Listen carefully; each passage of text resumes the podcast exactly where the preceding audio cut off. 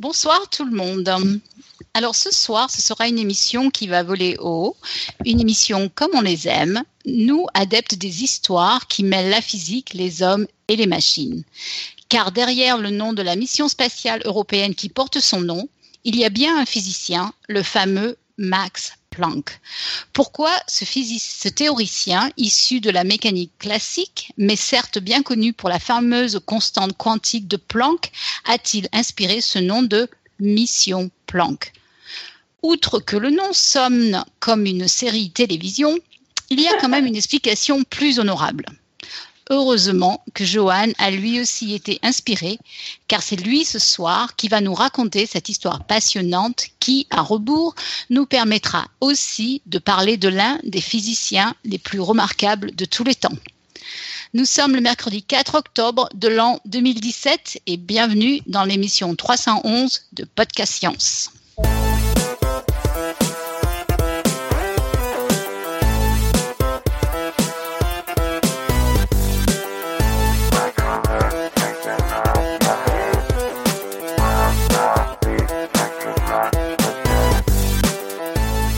Commençons par un tour de table. Nous avons donc Pascal à la technique, imperturbablement, depuis le nord-est de la France, depuis du côté de Mulhouse. Salut tout le monde. Nous avons depuis Paris Tup. Oui, bonjour. Non, Tup, il n'est pas là, pardon. Si, si, Tup. Ah, il est là mais Ah, mais Il si. est là. Bien sûr qu'il est là. Depuis. En plus, tu dis qu'on va parler d'hommes et de machines, parce donc on va parler de deep learning, c'est ça? Alors, euh, non, alors je vais pas faire dans cet ordre-là. Depuis Santa Barbara, nous avons Irène. Bonsoir tout le monde.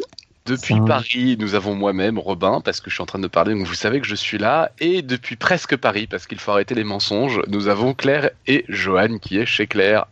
Petit con Bon, Alors, il y a quoi à manger chez Claire, presque Joanne Paris. Il y a des saucisses et du fromage. Ah, ça va. T'as pas si mal accueilli. C'est très bon. Mais- vous, devriez, vous auriez dû venir. Pourquoi tu dis que Claire, elle n'est pas de Paris hein? Parce que C'est ça n'est pas Paris. Parce que c'est un saleté de parisien et que je suis de l'autre côté du périph. C'est comme, Voilà. pour te remettre dans ta région géographique, euh, Irène, c'est comme si on disait que les gens de Malibu étaient de Santa Barbara, quoi. Ah, Oui, certes, le, le Parisien a du mal avec tout ce qui, ce qui passe au- au- à- de l'autre côté du périph, quoi. C'est, faudrait quand même pas non plus J'aime mélanger. bien parce que je me fais passer pour un Parisien depuis un certain temps maintenant, alors que d'une, je suis pas Parisien, et de deux, je vais déménager à Barcelone. C'est pas mal, quand même. Mais moi, je, suis quand même, je suis quand même, un, je suis quand même un banlieusard, donc euh, à l'origine, donc de toute façon. euh, Ouais, concrètement aussi, euh, dès que la Catalogne ait son indépendance, moi je vais demander à ce que le 19e dégage de Paris. hein. Donc t'en fais pas, tu vas pas rester dans Paris longtemps. Quoi. Ok, ça me va être une bonne idée. Bon, on continue? Ouais, ouais, je crois qu'on est bien parti là. Au sommaire de l'émission de ce soir, donc nous sommes sur un format classique de dossier, donc on va avoir le dossier de Johan, et ce sera tout, puis après peut-être que quelques questions d'auditeurs, un pitch, euh, une citation, quelques annonces, et puis bah ce sera tout, ma foi. Ah oui, non, mais attends, on va avoir le quiz du mois. Ah, le nouveau le quiz quiz. des six mois, pardon aussi. Peut-être qu'on peut l'annoncer, Oui, le quiz des six mois, avant de l'expliquer, là Tu, tu, tu as, Voilà. tu as l'énoncé On va le donner. Tu veux le- l'énoncer maintenant? Bah ouais. Ah bon? Rêve Bon. mis la lecture du quiz par Alan, alors qu'il est pas là. Ben, j'espère qu'il viendrait, qu'il viendrait nous joindre. hein. Des fois, il arrive en cours d'émission, ouais. mais bon, tant pis. Hein. Bon, alors, euh, écoutez, on a, on a un quiz. On a un nouveau quiz parce que si vous avez eu le bonheur d'écouter l'émission de la semaine dernière, vous saurez que nous avons eu une réponse au dernier quiz. Mais oui. Ce qui veut dire, évidemment, que nous en avons un nouveau. Et euh, pour pas du tout faire durer le suspense, le voici. Écoutez bien. Le chocolat est toxique pour les chiens. Voilà info ou, intox. Envoyez-nous vos réponses, certes bien étayées, mais en tout cas bien établies, évidemment, selon les règles de la méthode scientifique. Mais n'utilisez pas vos chiens comme cobayes, on ne sait jamais. Irène Voilà, qui donne trop d'indices, tu sais, pendant le quiz. Est-ce que le cyanure est un poison? Ne testez pas sur vous-même. Mais non, pas du tout, pas du tout, parce que je vous annonce que moi, je donne du chocolat à mon chien. Voilà. Voilà. Donc Voilà. Irène commence Voilà. à on s'inquiéter. parce que le- le chien- le faire. Le chien est à terre en train de vomir depuis trois jours, donc elle se pose une question de Léa AFE. Ok, sur ce, on est parti sur le dossier de Johan. langue. Ouais, allons-y. Euh, ouais. bah. Johan, c'est à toi. Joanne, c'est à toi. ouais. Émerveille-nous. Alors, hop. Euh, donc je suis. Hop. Et toi, t'as as le sens du début des, des- des Voilà. dossiers, en tout cas. Donc voilà. Donc en 1918. C'est bon, c'est mon intro. En 1918, le physicien allemand euh, Max Planck reçoit un prix Nobel pour ses avancées décisives qui ont ouvert la voie à la mécanique quantique. Et euh, presque un siècle plus tard, en 2009, est lancée la mission Planck, qui est l'une des missions européennes les plus réussies de l'Agence spatiale européenne. Et donc j'ai voulu me... C'est pour ça qu'il y avait ce titre, euh, L'homme, la machine. Quel est le rapport entre Planck, le physicien, et Planck, la mission spatiale? Donc voilà. Donc, euh, donc les théories, comment les théories de ce physicien allemand, qui sont pourtant euh, solidement empreintes de la physique classique du 19e siècle, ont mené à cette mission euh, qui est euh, de cosmologie? Et donc on va analyser donc les deux Planck, l'homme et la mission, en parallèle. Enfin, en fait, je sais pas pourquoi j'ai marqué en parallèle, parce que ça va être l'un après l'autre. donc Max Planck. Donc c'est un physicien allemand né en 1858. Il est resté en Allemagne jusqu'à sa mort en 1947. Il a reçu un prix Nobel en 1918. Et, euh, et tout de même la classe aussi, c'est le premier récipiendaire de la médaille Max Planck, créée en son honneur en 1929, qu'il a partagé avec Einstein. Ce qui est moins la classe quand même. Mais... Niveau conviction personnelle, il est, comme Einstein d'ailleurs, plutôt ambigu sur sa religion, alternant entre des positions plutôt déistes et des déclarations plutôt créationnistes. Et euh, il est l'un des Créationniste? C'est un peu un non-sens de parler de créationniste pour quelqu'un du début du XXe siècle, je suis d'accord avec toi. Mais en gros, euh, qui dit qu'il faut une intelligence, euh, il faut un être intelligent pour créer un monde aussi euh, qui marche aussi bien, ce genre de choses. Ah ouais, dis donc, c'est vachement surprenant quand même. Euh, oui, bah après, bon, c'est pas. C'est quand t'es au début, du... enfin, quand t'es né au 19e siècle, je sais pas exactement si c'est- euh, ça veut dire grand chose par créationnisme, mais C'est qu'ils connaissaient pas encore Donald Trump, en fait. quoi. Voilà. C'est un anachronisme complet de parler de créationnisme. C'est-à-dire qu'effectivement, les deux d'ailleurs, hein, je pense qu'Einstein aussi, ont eu plusieurs fois des phrases qui euh, imaginaient des dieux plus ou moins intelligents quand même. Mais bon, c'est pas. Voilà. pour Après, Einstein, euh, c'est surtout dans ses citations qu'il n'a pas vraiment dites qu'il est particulièrement créationniste. Exactement. Donc voilà, mais bon, c'est pas très important. Euh, ah oui, ah, aussi c'est vrai qu'il a été, euh, c'était un, des- physiciens les plus, enfin c'était le physicien le plus important de l'Allemagne dans toutes les années 30. Ah, du coup, ça l'a amené à, à devoir euh, prendre des positions avec la montée du nazisme. Donc il est plutôt conservateur de nature, mais il a quand même vaguement essayé de s'opposer aux nazis pendant la Seconde Guerre mondiale, en prêchant pour une science plutôt sans intérêt partisan. C'est un peu bizarre de dire ça avec des nazis, mais euh, alors que d'autres, comme le physicien Stark, qui est le prix Nobel l'année d'après lui, en 1919, le physicien Stark était en faveur de clairement séparer la physique arienne de la physique juive, comme la relativité d'Einstein, mais aussi la mécanique quantique, qui était d'Eisenberg, qui pourtant n'était pas juif, mais bon, c'est ça. Et du coup, euh, Planck, lui, était vraiment à l'opposé, à essayer de, de garder euh, des collègues euh, juifs auprès de, lui dans ses instituts jusqu'à très tard. Euh, donc, euh, donc voilà, donc euh, Planck, et il a même rencontré Hitler en 1933 pour essayer de défendre ses collègues juifs. Il a à plusieurs reprises tenté de limiter l'influence des nazis sur la physique allemande, par exemple défense de ses collègues juifs et blocage de la nomination de Stark à des postes importants. Et sous la pression, il est tout de même obligé de discourir en l'honneur d'Hitler à la fin des années 30 ou de faire le salut nazi. En 1938, euh, plus ou moins à cause de ça et aussi du fait qu'il a 80 ans de toute façon, il démissionne de toute fonction officielle et il meurt après la guerre. Voilà. Donc on peut noter aussi que son fils Erwin Planck a été exécuté par la Gestapo pour avoir tenté d'assassiner Hitler. Je veux dire que Waouh. il son fils. Euh, voilà, donc euh, sinon, qu'est-ce qu'on peut dire au niveau de sa science? C'est quand même ça qui nous intéresser aujourd'hui. Euh, donc en fait, c'est assez intéressant qu'il est connu pour un truc, surtout connu pour un truc Planck euh, que- qu'il a fait rapidement à la fin d'un article, mais il a certainement pas mesuré l'importance sur le moment, c'est les grandeurs de Planck. J'ai demandé à des amis autour de moi ce qu'ils savaient de Planck, et ils m'ont dit euh, la distance de Planck ou le mur de Planck. Par exemple, Claire, quand je lui ai demandé, elle m'a dit Bah, bien sûr, Johan, la mesure de Planck. Et, euh, et donc, on va parler un peu plus tard de ses grandeurs et de comment elles furent introduites, mais c'est pas du tout ce pourquoi il était célèbre à l'époque. Euh, donc, on l'a dit dans l'épisode 259, Einstein et la physique quantique, le 19e siècle se clôt sur deux problèmes majeurs en physique qui sont identifiés dans une célèbre intervention par Lord Kelvin. L'un de ces problèmes est celui de l'expérience de Michelson-Morley, qui a échoué en mettre en évidence la présence de l'éther et qui mènera à la relativité euh, d'Einstein. L'autre est la catastrophe ultraviolette. Donc, comme j'ai déjà expliqué il y a un an, dans l'épisode 259, euh, dans la seconde moitié du 19e, on commence à essayer de modéliser le réchauffement d'un objet euh, chauffé, un métal par exemple. Enfin, le, rayonnement émis par un objet chauffé. Euh, donc on s'aperçoit que la température d'émission d'un objet dépend forcément de la température.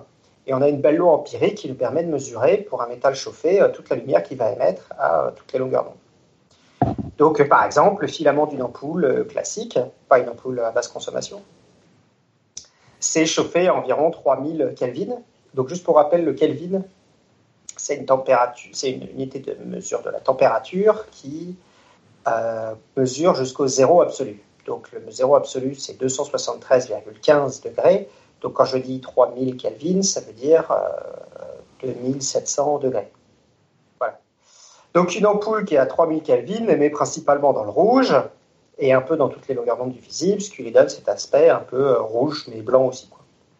Le soleil émet en plein dans le visible, ce qui n'est pas un hasard, c'est nos yeux qui ont évolué pour observer dans la bande de longueur d'onde où il y a le plus de lumière.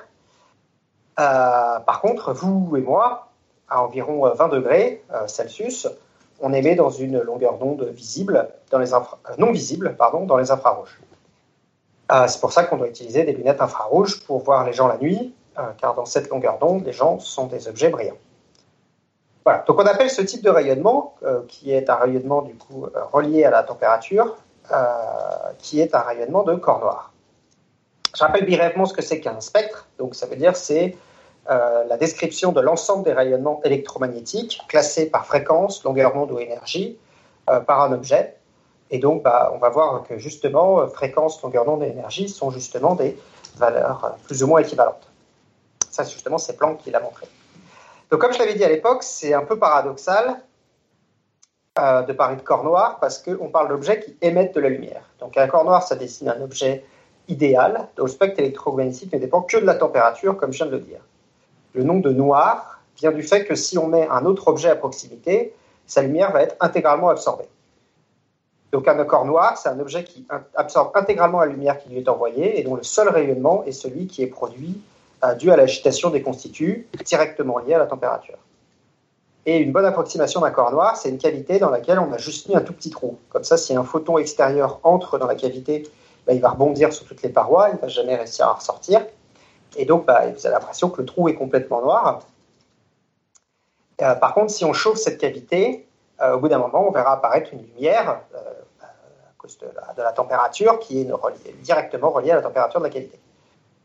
Euh, donc, c'est voilà, ce rayonnement, c'est le rayonnement du corps noir. Et d'ailleurs, bah, c'est un peu ce, ce cavité avec un trou. C'est comme ça que, que Vince a, donc il a utilisé un four pour déterminer euh, les émissions, euh, euh, les lois d'émission électromagnétique justement de ces trucs-là en fonction de la température.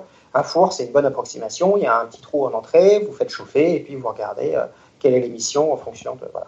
Donc c'est une bonne approximation du corps noir. Une autre bonne approximation du corps noir, par exemple, c'est euh, les étoiles, donc le Soleil, ce qui est assez paradoxal, mais le Soleil euh, reçoit, absorbe toute la lumière qui lui est envoyée. Les photons, à partir du moment où ils sont rentrés, ils mettent des années à ressortir, parce que c'est un gros plasma à l'intérieur, du coup ils mettent des années à ressortir. Euh, du coup, en fait, tout ce qui sort, en fait, c'est euh, émis par la couronne du Soleil, donc euh, vers 6000 Kelvin, et donc c'est une bonne approximation d'un corps noir. Alors le problème, c'est que dans la couronne du Soleil, il y a aussi beaucoup d'atomes qui vont euh, absorber de la, lumière et la réémettre à d'autres longueurs d'onde. Du coup, c'est pas vraiment euh, un corps noir parce que du coup, c'est gêné par les atomes, mais c'est en premier ordre, c'est une bonne approximation. J'avais mis une image, mais du coup, vous regarderez euh, sur le dossier parce qu'il n'y a pas d'image ce soir. Mime. Alors, euh, donc le problème, c'est que ces lois utilisées à l'époque, euh, donc classiques, ne permettent pas d'expliquer la belle loi empirique qu'on a trouvée, donc une belle loi en courbe de Croche qui est maximale à une certaine longueur d'onde, qui dépend seulement de la température, et puis voilà. Et on n'arrive pas à expliquer euh, cette loi, on ne comprend pas, etc.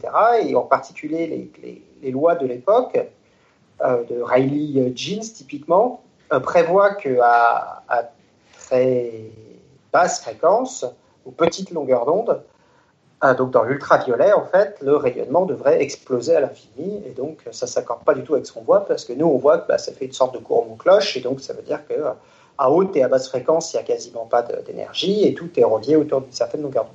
Donc il n'y a, pas de raison que ça colle avec ce qu'on observe, donc euh, euh, avec ce qu'on peut prédire avec la théorie, où euh, normalement euh, devrait y avoir aux petites longueurs d'onde autant d'énergie que tu veux. Voilà.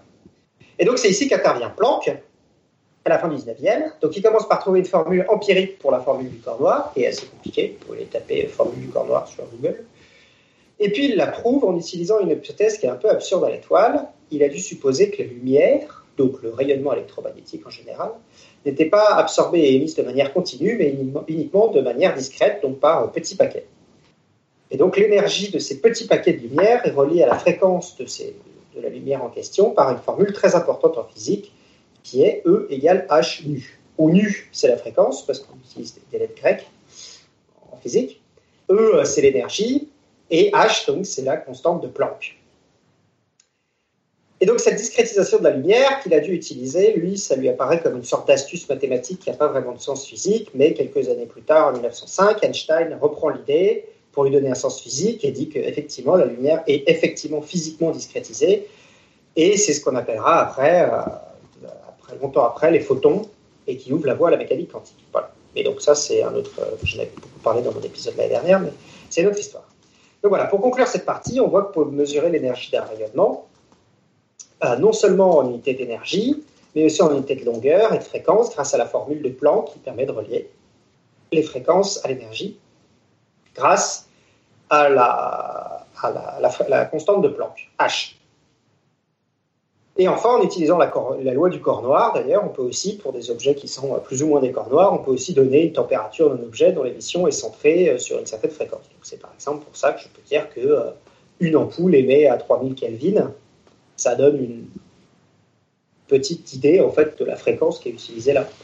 Ou euh, le Soleil émet à 6000 Kelvin pour un physicien, euh, en utilisant euh, ça, ça lui donne, du coup, il connaît à peu près la fréquence d'émission du Soleil et l'énergie de, de- des ondes qui, lui- ont parlé. Voilà. Et donc, juste un mot pour les grandeurs de Planck, ce pourquoi il est connu aujourd'hui.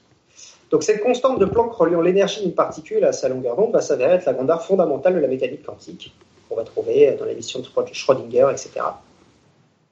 Et, euh, et donc, euh, en fait, euh, la vitesse de la lumière, c'est la grandeur fondamentale de la relativité, et euh, la constante de gravitation, bah, c'est la grandeur fondamentale de la gravitation. Donc, en fait, en combinant ces trois valeurs, à la fin de son article de 1899, il arrive à trouver une distance dite de Planck, qui vaut 1 fois 10 puissance moins 35 mètres. Et, euh, et donc, en fait, on parle souvent à tort de cette distance comme la plus petite atteignable. Alors, en fait, c'est pas, pas, forcément dire grand-chose. En fait, ça veut juste dire que par construction, c'est la distance à partir de laquelle on peut plus ni négliger les effets quantiques ni les effets gravitationnels. Donc, euh, par exemple, euh, les effets gravitationnels, normalement, c'est euh, c'est entre des grosses planètes. Les effets quantiques, c'est entre des petites particules. Et quand les particules sont très, très, très, très proches, typiquement à la distance de Planck, bah, elles commencent à avoir des effets gravitationnels entre elles. Et donc, c'est à ce moment-là qu'on a des soucis et que bah, nos théories euh, de la relativité et de, la physique quantique ne marchent plus. Et donc, c'est à ce moment-là qu'on commence à avoir besoin des théories dont David était venu, de Sciences Étonnantes, était venu nous parler l'année dernière, euh, donc la théorie de gravitation quantique, la boucle, par exemple. Euh, et donc, à partir de ces euh, limites de Planck, euh, donc, en gros, tout ce qui est à la limite en fait, de cette distance où on ne peut plus utiliser seulement l'une théorie ou l'autre, c'est ce qui a été souvent nommé avec Planck. Donc, par exemple, j'ai découvert récemment qu'il y avait une prédiction théorique de ce qu'on appelle les étoiles de Planck, qui sont en fait les descriptions des singularités au centre des trous noirs dans la théorie de gravitation quantique à boucle. Voilà. Donc, je vous mettrai une vidéo si vous voulez de euh, Étienne Barrault qui parle des, étoiles de Planck. Voilà. Et, euh, et on a aussi le temps de Planck, euh, 10 moins 44 secondes, qui est le temps des tout premiers instants de l'univers, avant lequel on sait que nos théories non unifiées euh, entre la gravitation et la physique quantique ne marcheront plus. Donc on appelle ce moment le mur de Planck. Voilà. Euh, en fait, il les introduit surtout parce qu'il a bien conscience que c'est super élégant d'introduire des distances et des longueurs de temps et des temps, etc., qui ne dépendent que de la, euh, que des constantes universelles. Donc d'ailleurs, il écrit dans son article, elle, ces unités gardent nécessairement leur signification pour tous les temps et pour toutes les civilisations, même extraterrestres et non humaines, et peuvent donc être désignées unités naturelles. Voilà. Donc on va pas en parler plus et on va passer directement justement à la naissance de l'univers dont je viens de parler. Ah, donc au début de l'univers, euh, il est contracté dans une taille extrêmement petite, donc juste après le Big Bang, puis vient une phase d'expansion extrêmement rapide appelée phase d'inflation. Donc ça c'est une théorie qui a été développée dans les années 80 et euh, qui dit que euh, l'univers va connaître une phase d'expansion extrêmement rapide tout au début, juste après le temps de Planck, justement. Va être super rapide. Et alors que l'univers grandit et grandit et grandit, on a un refroidissement de la température. Euh, avant ça, donc, quand l'univers est très très très chaud, la, matière de l'univers est dans un plasma, comme à l'intérieur d'une étoile en fait.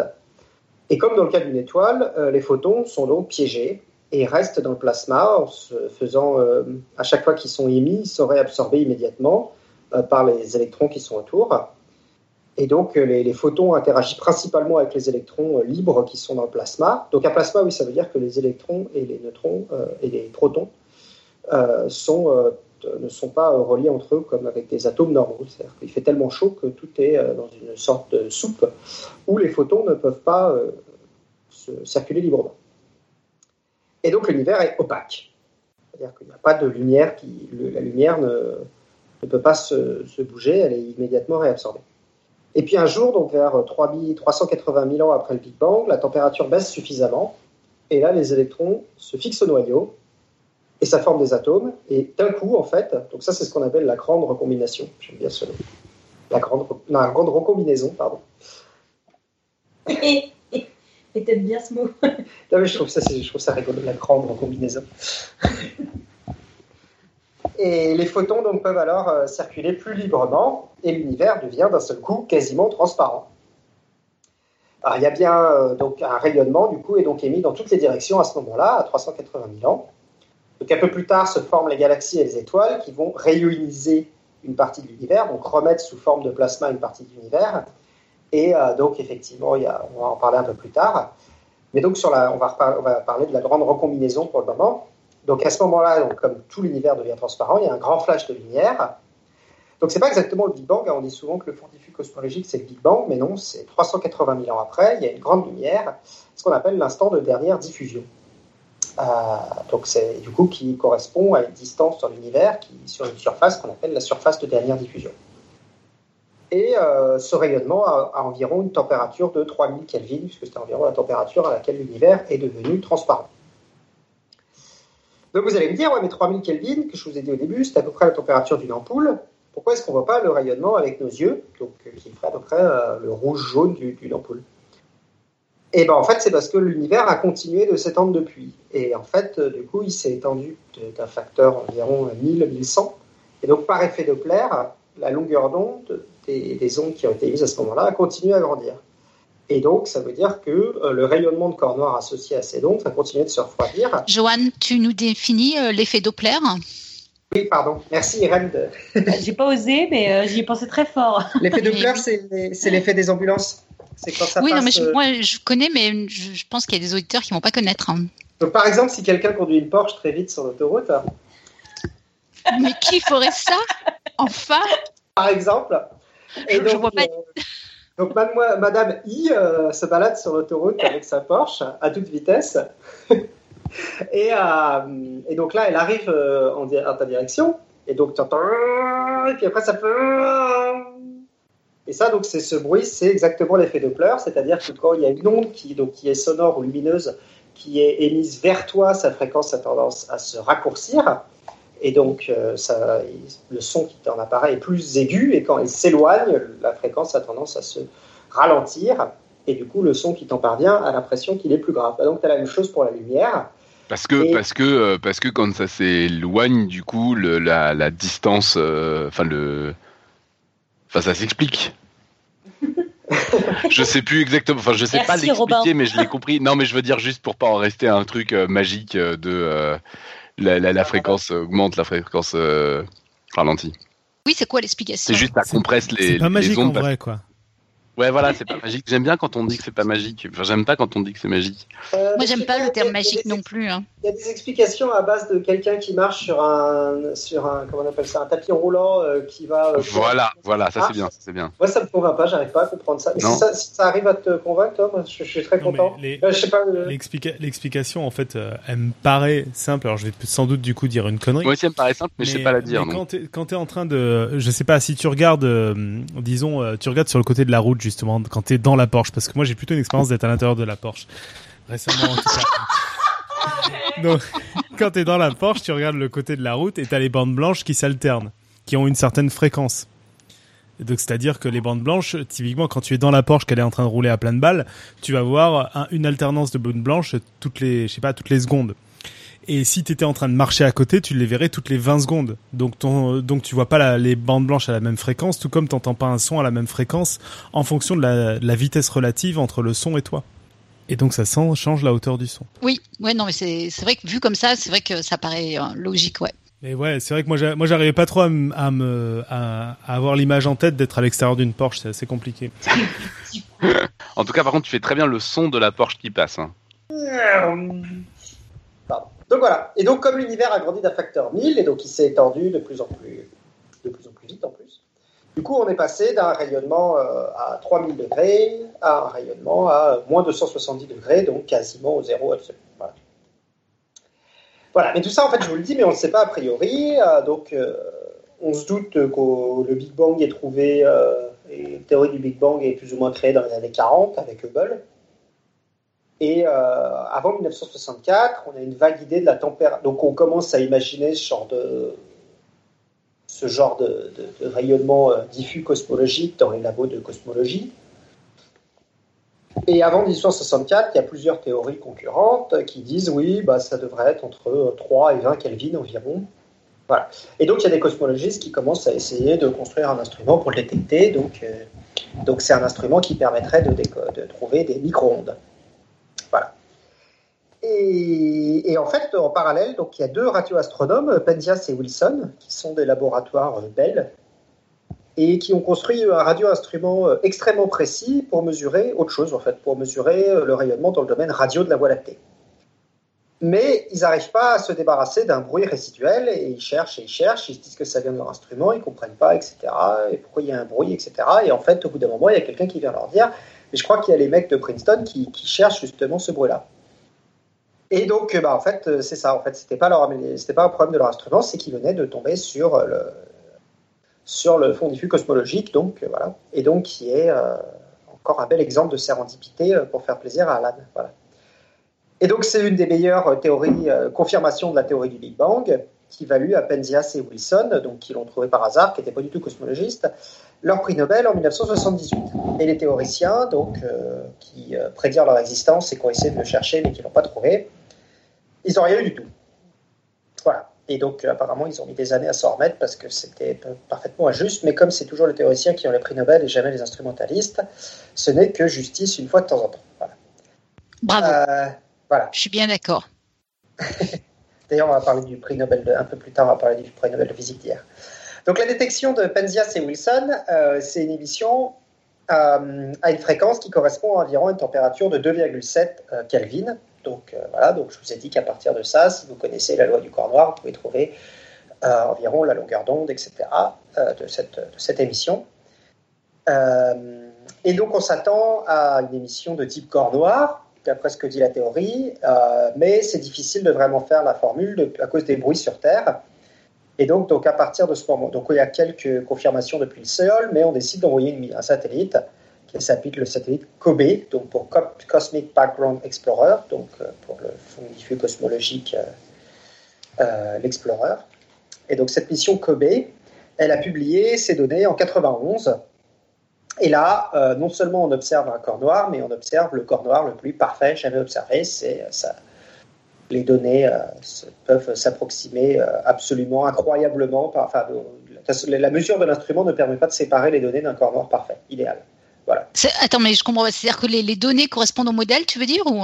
Les données correspondaient tellement au modèle que c'était. Enfin, d'ailleurs, c'est toujours le cas. C'est toujours en dessous. Du... C'est un corps, noir, un corps noir absolument parfait. En tout cas, en dessous des données des meilleurs instruments qui permettent de mesurer le- les données. Voilà. Donc, ça accorde parfaitement avec la loi de Planck qui avait été trouvée euh, plus de 100 ans. D'accord. D'accord. Donc ce corps noir est donc très exactement à 2725 Kelvin.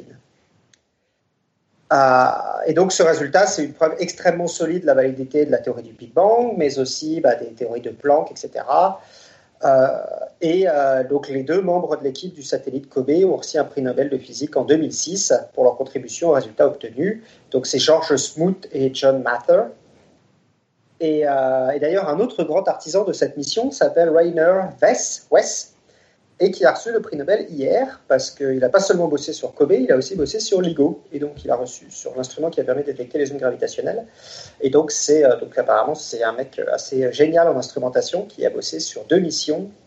Et d'ailleurs, j'ai écouté son interview hier, parce qu'ils l'ont interviewé au plein milieu de la nuit euh, pour lui demander. Et donc, ils lui ont dit Qu'est-ce que ça vous fait de venir à Stockholm? Il dit Ah, vous savez, je suis déjà venu euh, dernière- il y a quelques années quand vous avez remis le prix à mes collègues.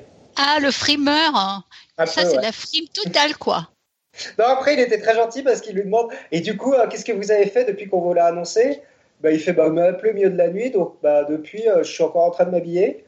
Et euh, je suis encore en caleçon. Et puis après, il va falloir que j'aille voir mes collègues et ils sont tous au courant, donc ça va être un peu un moment gênant. Donc ça a l'air d'être quelqu'un de bien quand même. Bon. Ah oui, non, puis il commence l'interview aussi. Il fait comment vous est- donc le journaliste lui demande comment vous est venue cette idée d'instrument et il fait alors on va se calmer tout de suite? Euh, j'ai pas été très original. Il y a plein de gens qui y ont déjà pensé avant moi. Et euh, c'est moi j'ai eu euh, des, des améliorations euh, dans ce petit domaine-là et ce petit domaine-là, mais les instruments il y avait déjà plein de gens qui y avaient pensé. Donc il est assez modeste. C'est très, Bravo. c'est très chouette sur interview. Après, les physiciens, ils sont super bien, hein, de toute façon. Oui, Non, on je- sait. je suis d'accord avec toi, mais C'est tout à fait discutable. C'est tout à fait discutable. Mais pas du tout, pas du tout. Moi, j'adore les physiciens, en fait. Ah, ah. C'est pas comme les matheux. On va pas déclarer tous les conflits d'intérêts que tu as dans cette émission, Ouais, Irène. Irène, il y a un moment, il va falloir. euh, Maintenant Bon, qu'on connaît que tous tes secrets. euh, D'abord, vous connaissez pas tous mes secrets, et d'une, Ah. et ensuite, et ensuite, je dois bien la mettre. Ce n'est pas parce que moi, je...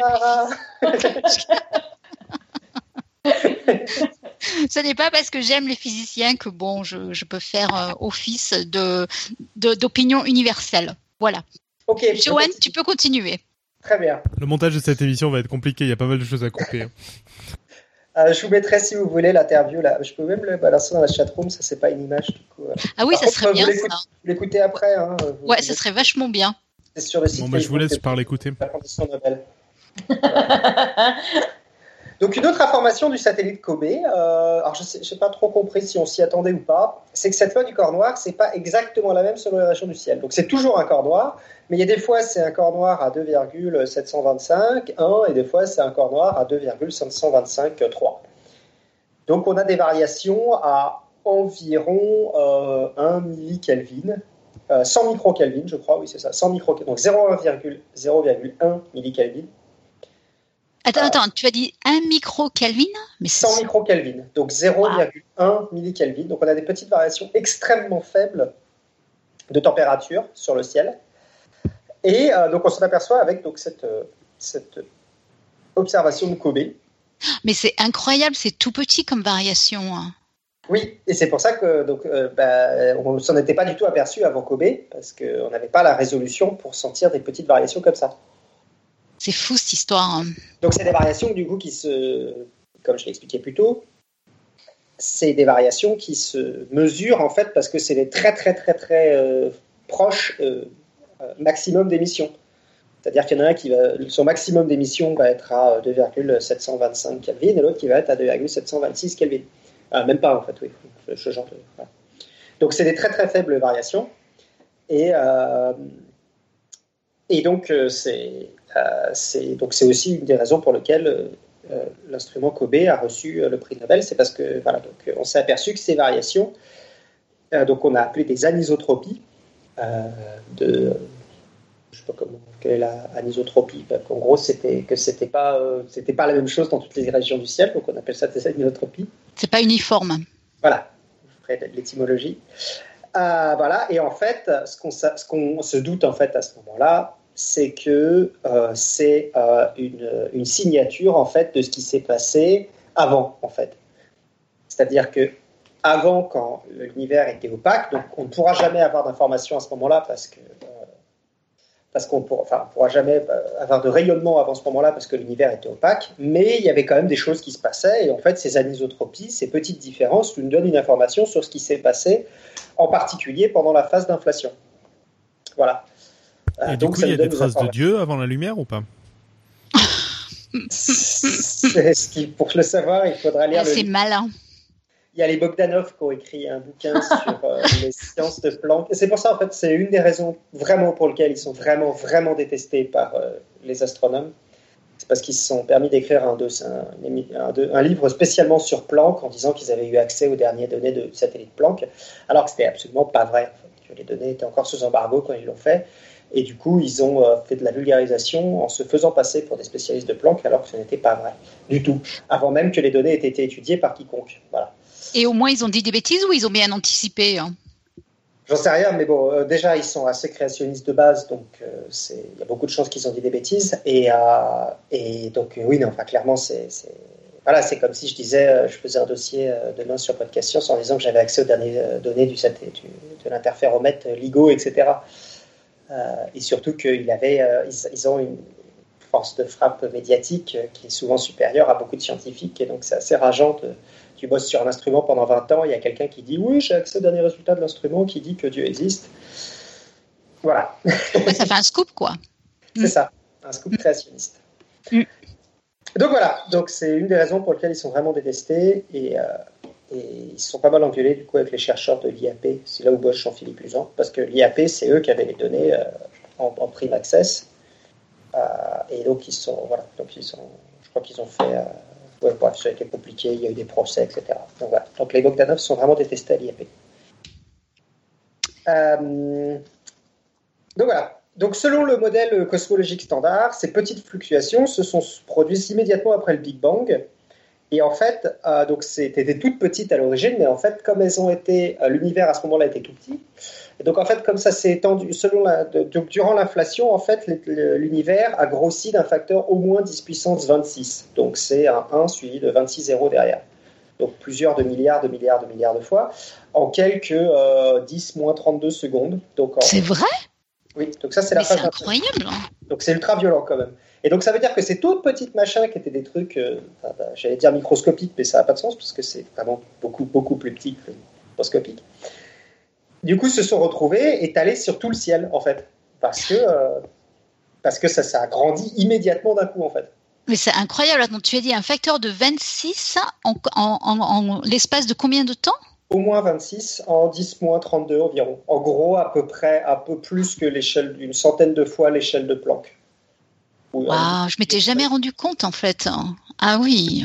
Donc l'inflation, c'est vraiment extrêmement violent. hein. C'est-à-dire que tu passes d'un univers, euh, bah, c'est quasiment le moment où tu passes de l'univers bah, quasiment ponctuel, quoi, euh, jusqu'à un univers euh, qui a une taille et qui s'étend après à une vitesse plus normale comme il s'étend actuellement. Et Ah ouais, j'avais jamais, vraiment. Ouais, j'avais jamais réalisé ça. C'est impressionnant, ouais.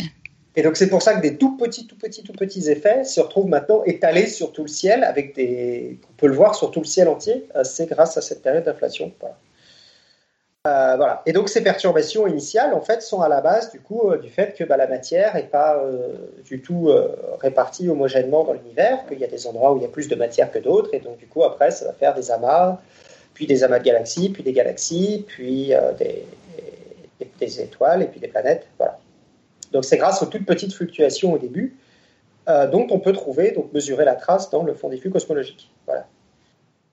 Euh, et donc c'est pour ça qu'on va euh, envoyer du coup, donc après la découverte de ces premières anéotropies en 92, l'Europe va donc immédiatement mettre en marche un autre instrument, donc proposé d'abord au CNES puis à l'Europe. Le CNES c'est l'agence spatiale française, donc puis à l'agence spatiale européenne, qui est la mission Planck. Euh, les US vont aussi lancer un autre satellite qui s'appelle WMAP. Je crois qu'à l'origine, les deux étaient censés plus ou moins décoller en même temps, puis entre-temps, la, la fusée Ariane a explosé en Europe, du coup, ça a tout retardé, bref.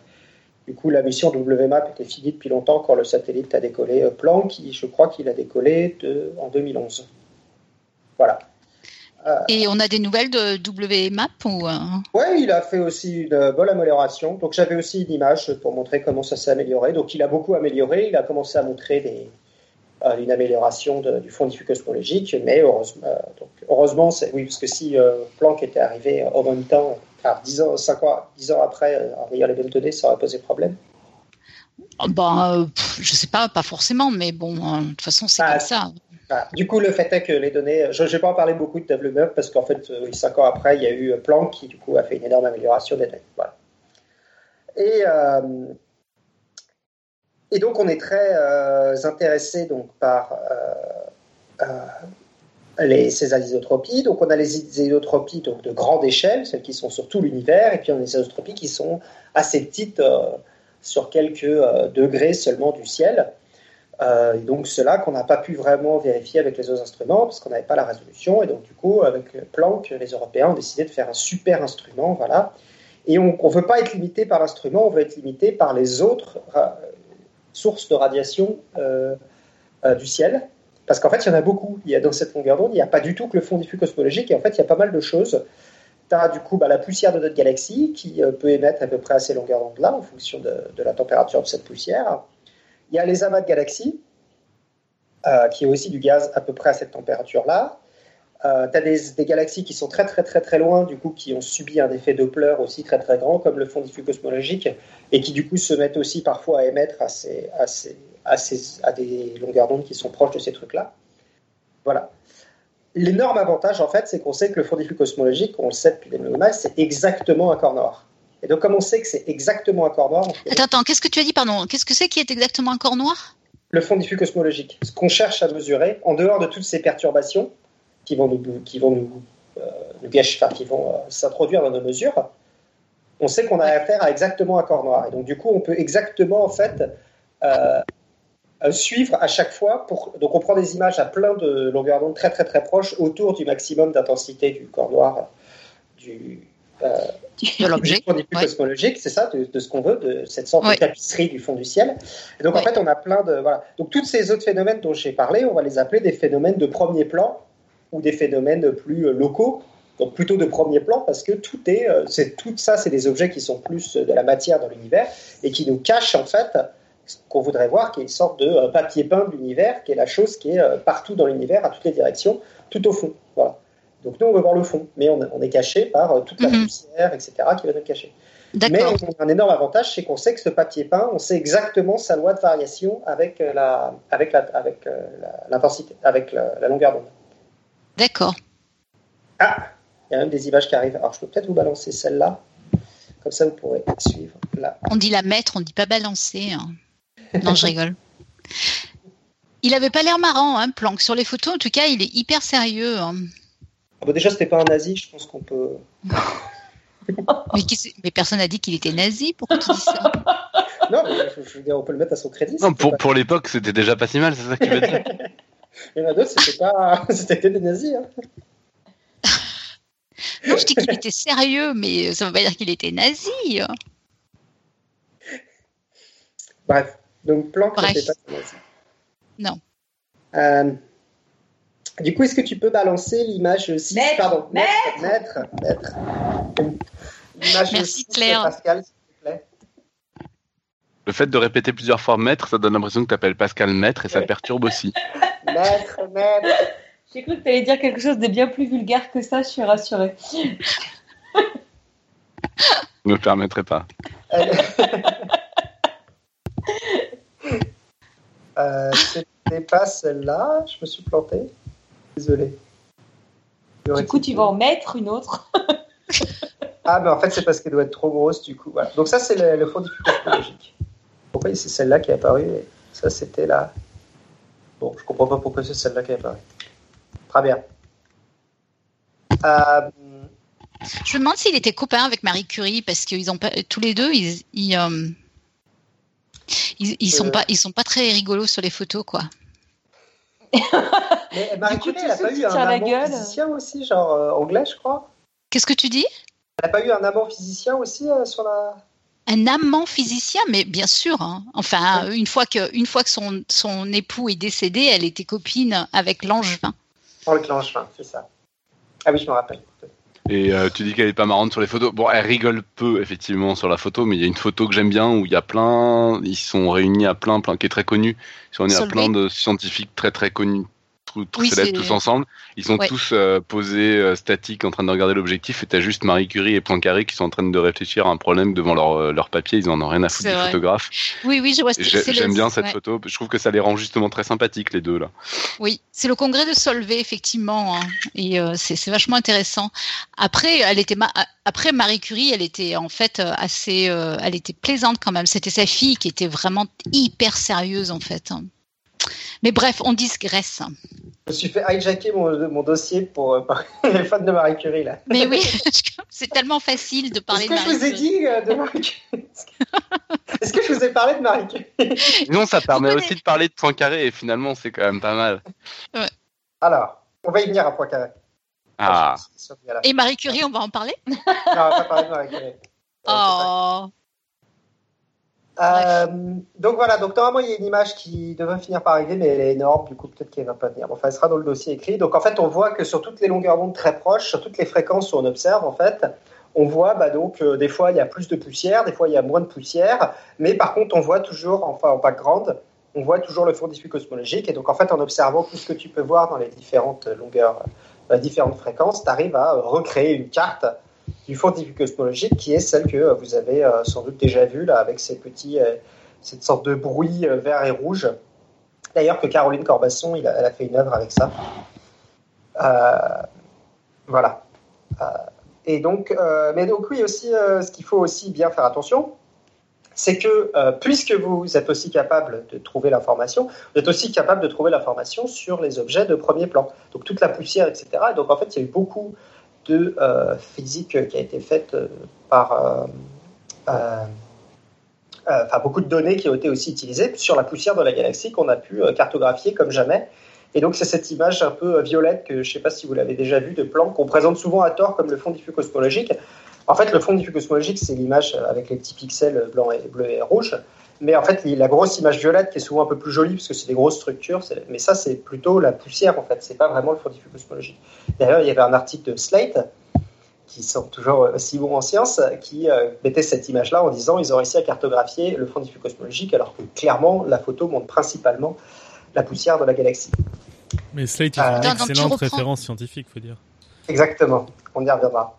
On y reviendra parce que c'est vrai que ça doit être un peu obscur pour beaucoup de gens ce que tu dis là. Oui, de- bah, en fait, il faut regarder. Si vous tapez euh, image euh, Planck, résultat Planck, vous avez deux magnifiques. Donc, souvent, c'est présenté par des cartes qui sont des ovales, qui représentent en fait tout le ciel. Mais c'est ça, en fait, Euh, ce qu'il faut dire aussi quand tu dis euh, c'est là le vrai fond diffus cosmologique, c'est celui-là.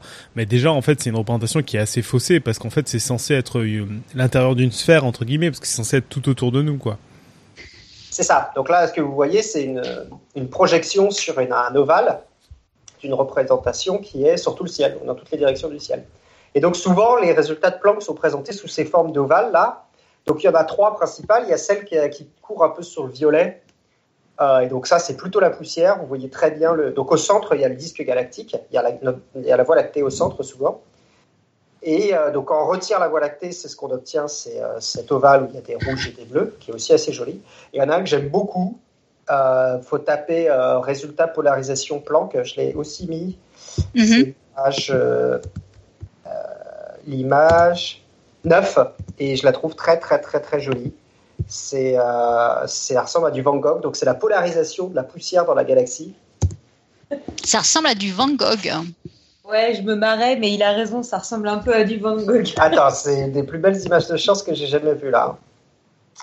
Copie. Est-ce que j'ai réussi à la balancer celle-là? Après, c'est bien que tu aies mis le lien dans la chatroom parce qu'on peut aller la voir. hein. Ouais, Ah, mais non, c'est le, c'est la Dropbox. ouais. Mm. Mais Normalement, ça devrait télécharger si vous la prenez. Ouais, si ça marche, ça la télécharge. Du coup, pourquoi Voilà. il y a cet effet Van Goghesque? Ah, mais c'est vrai que c'est super beau. C'est beau quand même, hein Et- pourquoi il y a cet effet Van Gogh en fait? Mais tu, tu Euh, le vois? Tu le vois euh, tu- Ouais, ouais, je l'ai ouverte. Mais c'est super. Euh, parce que bah, du coup, c'est la polarisation, parce que je pense qu'en fait, que c'est des. En fait, c'est des lignes de champ, je pense, pour la D'accord. polarisation. Ouais, c'est très joli. des- c'est pour ça. Ça serait comme si tu dessinais une sorte de champ magnétique, etc. Je suis pas sûr exactement, je, je suis pas du tout penché sur ces résultats-là de, de l'instrument. Euh, J'ai juste trouvé ça très joli et je me suis dit que j'allais vous le mettre. Mais après, Bon, c'est vrai que c'est Euh, superbe. Voilà, donc on va revenir à celle qui est finalement la moins jolie, qui est euh, cette sorte de bruit qu'on observe là, euh, bleu et rouge. Donc c'est ce qu'on a en ce moment dans la dans l'image de la chatroom, c'est ça? C'est ça. Ouais. Et euh, donc pour, déjà, mais rien pour prendre en fait toutes ces images, je j'ai un peu insisté quand même sur à quel point ça va être difficile en fait à les- de, prendre ces images. C'est parce que donc il a fallu donc on cherche à mesurer donc euh, des trucs qui sont en dessous de la centaine de microdegrés dans l'espace. Donc il faut euh, une température extrêmement basse de l'instrument qui prend et avec euh, une stabilisation extrêmement importante aussi, parce que si votre instrument il bouge de euh, 100 microdegrés, bah, vous n'arrivez pas à, à- à mesurer une mesure de 100 microdegrés, parce que c'est votre instrument qui fait la variation. Et tu en as hum, justement, en fait, tu en as déjà vu de ces instruments? Parce que je veux dire, avoir une stabilité thermique à ce point-là, mais ils font comment? Parce que c'est incroyable. Alors déjà, il faut être dans le vide et puis il faut un. Bah, je crois que c'est une des raisons pour lesquelles ils ont été dans l'espace, c'est parce que si, euh, je crois que sur Terre, c'est pas possible. J'ai eu du mal à me renseigner sur ça. Il y a des gens qui disent que. euh, donc voilà, tout ça pour dire que donc ils avaient trois refroidisseurs, ils sont arrivés à 0,1 millikelvin, donc à 100 Ouais. microkelvin de refroidissement de l'instrument, avec une stabilité à. euh, non, ils sont descendus à 0,1 Kelvin au cœur de l'instrument avec une stabilité à, à 100 microkelvin. C'est déjà énorme. hein. Hmm. Et alors j'ai cru, de, il disait que ça, donc ça veut dire que c'est un dixième de degré au-dessus du zéro absolu. Euh, j'ai lu des deux, des, donc par exemple sur le site de euh, Air Liquide, qui est euh, l'entreprise française qui a construit Mhm. le, le cryocouleur. Euh, ils disent que c'est le point le plus froid de l'univers, mais j'ai lu ailleurs que c'était possible d'arriver plus bas sur Terre, etc. C'était peut-être le point le plus froid à, l'époque. Voilà. On a, on a un commentaire de le geek dans la chat qui nous dit que depuis le sol, c'est pas faisable car on mesurait la température de l'atmosphère au lieu du fond du ciel. Tu es d'accord? Voilà. Bah peut-être oui. Je sais pas trop comment est-ce que c'est, est-ce que c'est possible ou pas. J'ai lu des trucs contradictoires qui disaient que c'était parfois possible de le faire depuis la Terre ou d'autres qui disaient non. Mm. C'est marrant, je voulais justement euh, faire, un, enfin pas moi, mais euh, demander euh, à des gens que je connais de faire des, un podcast sur justement la- les mesures en physique en fait et jusqu'où on peut pousser en ce moment. euh, Eh ben, j'ai la réponse à ça, par contre. Ah, Euh, ils ont décidé de euh, lancer un truc sur la Station spatiale internationale qui était censé apparemment qu'arriver en juin 2017. Donc, j'ai pas encore vu, si- j'ai pas trouvé s'il y avait de résultats. Et ils sont, ils- leur objectif, c'est d'arriver à 100 picokelvin. Donc, Wow. un, un 10 milliardième de degrés au-dessus du zéro absolu. Le Voilà. pico, c'est 10 moins 12 hein, par, pour information. Mm, Donc, mm. 100 picots, c'est 10 moins 9. C'est Voilà. incroyable. hein. Incroyable. hein. Non, 10 moins 10, pardon. 100 picots, c'est 10 moins 10. Bah, Un picot, Ah, c'est 10 moins 12. oui, Donc, euh, 100 donc 100, picots, c'est moins 10 moins 12. Ouais. C'est quand même incroyable. Moi, je vois dans, dans le milieu de la FM, quand on arrive à faire des mesures du femtolitre, c'est c'est déjà poussé, c'est énorme. Hein. Ouais, donc, c'est, donc je, vous ai, je vous mettrai des liens. Ça s'appelle le Cold Atom Laboratory. Euh, Ouais. C-A-L, CAL. Et donc, ça est normalement arrivé cette année sur la Station Spatiale Internationale et je ne sais pas exactement où est-ce qu'ils en sont. Ah oui, ça serait, ça serait, ça serait sympa si tu nous euh, tenais au courant. hein. Euh, Mm. bah, très bien. Écoute, j'appellerai, euh, comment il s'appelle, euh, notre astronome préféré, là. euh, J'ai oublié son nom. Euh, Ouais, tu lui passes un coup de fil, tu nous le dis. hein. Jean-Philippe Non, je pensais à celui qui vient de rentrer, là.